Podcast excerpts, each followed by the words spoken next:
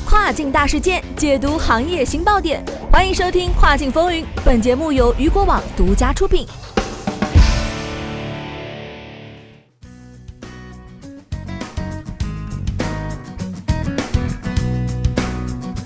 各位中午好，欢迎大家在每个工作日中午的十二点继续锁定到雨果调频，这里是正在为您播出的《跨境风云》，我是大熊。你以为抖音只是个社交软件吗？不，它是一个跨境电商平台。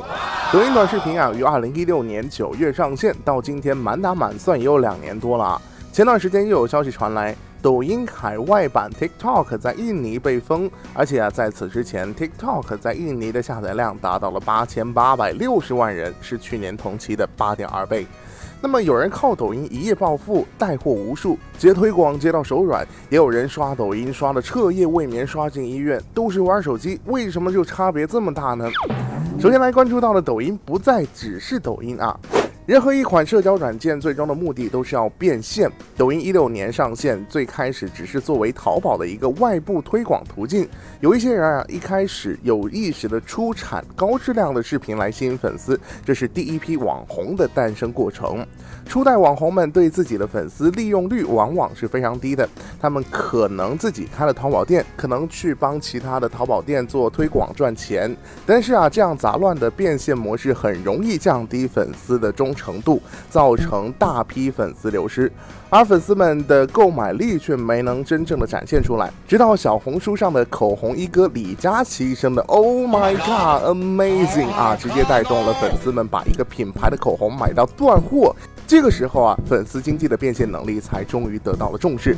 网红们发现，和自己乱七八糟的硬广相比，李佳琦推荐性质的试用似乎更符合粉丝的消费习惯，容易带来冲动型的消费热情。这种转变明确展现在抖音的内容中，从以前的斗技为主，到现在带货为主，先建立自己的品牌形象，然后进行产品推荐，甚至没有明确的推荐，只是抖音同款几个字啊，往往就能激起粉丝的购买欲望，实现流量带货变现一条龙的模式。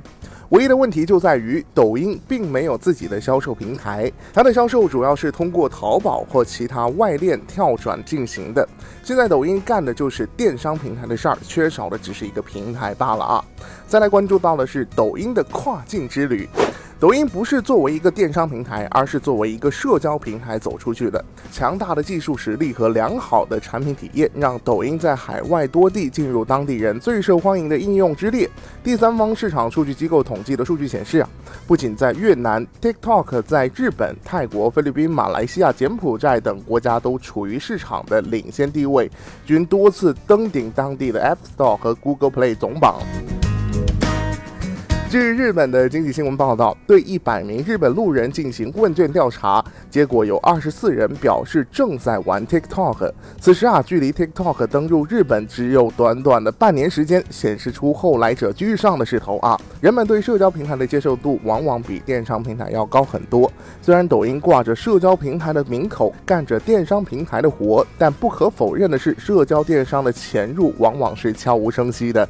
结合当地的电商平台做同样的带货变现，抖音啊就像是一个中间人，干的是电商推广的活，手里却握着大把的流量和资源，吸引着电商平台的商家和客户，他们很聪明的来抓住了电商的根源和流量。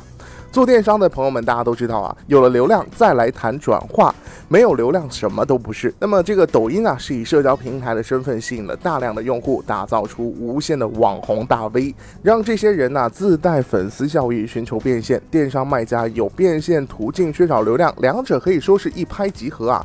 但是不要以为啊，这样的两者就是平等了啊。抖音手握着流量，始终是占据着优势的地位，卖家们恨死恨活也无计可施，只能和抖音合作。互联网时代啊，流量就是王道。那么最后啊，我们一起来谈一下这个抖音的未来啊。